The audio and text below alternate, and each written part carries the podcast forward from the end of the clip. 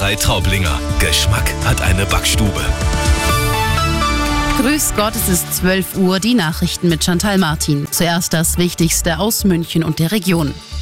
In diesen Minuten spricht Kanzler Scholz hier bei uns in der Stadt. Er ist auf der internationalen Handwerksmesse in Riem und hat sich da mit den Spitzenverbänden der deutschen Wirtschaft unterhalten.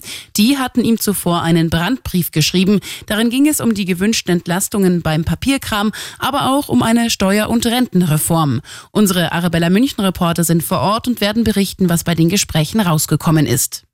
In diesen Minuten startet außerdem die Trauerfeier für den Kreml-Kritiker Nawalny in Moskau. Um 14 Uhr ist dann die Beerdigung. Arabella München-Korrespondent Ulf Mauder. Der Machtapparat hier in Moskau ist sichtlich nervös, dass die Beerdigung im Proteste umschlägt. Bewaffnete, uniformierte und Einsatzfahrzeuge haben Stellung bezogen. An der Kirche und bis zum Friedhof sind Metallgitter aufgestellt.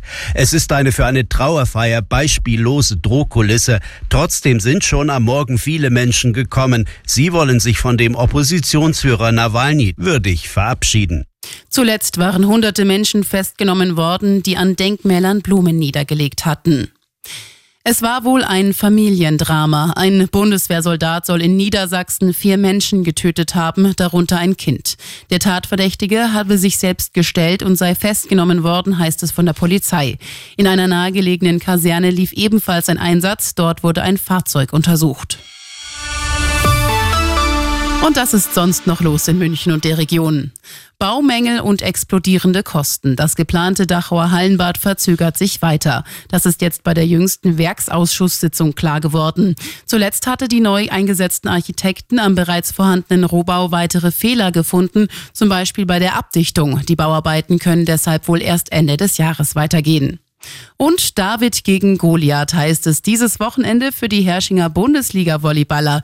Die Männer vom Ammersee stehen erstmals in der Geschichte im Pokalfinale. In Mannheim geht es gegen ein Dauersieger Berlin. Anpfiff ist am Sonntag um 16.15 Uhr. Immer gut informiert und das Update wieder um halb eins. Und jetzt der zuverlässige Verkehrsservice für München und die Region mit Stefan Hempel.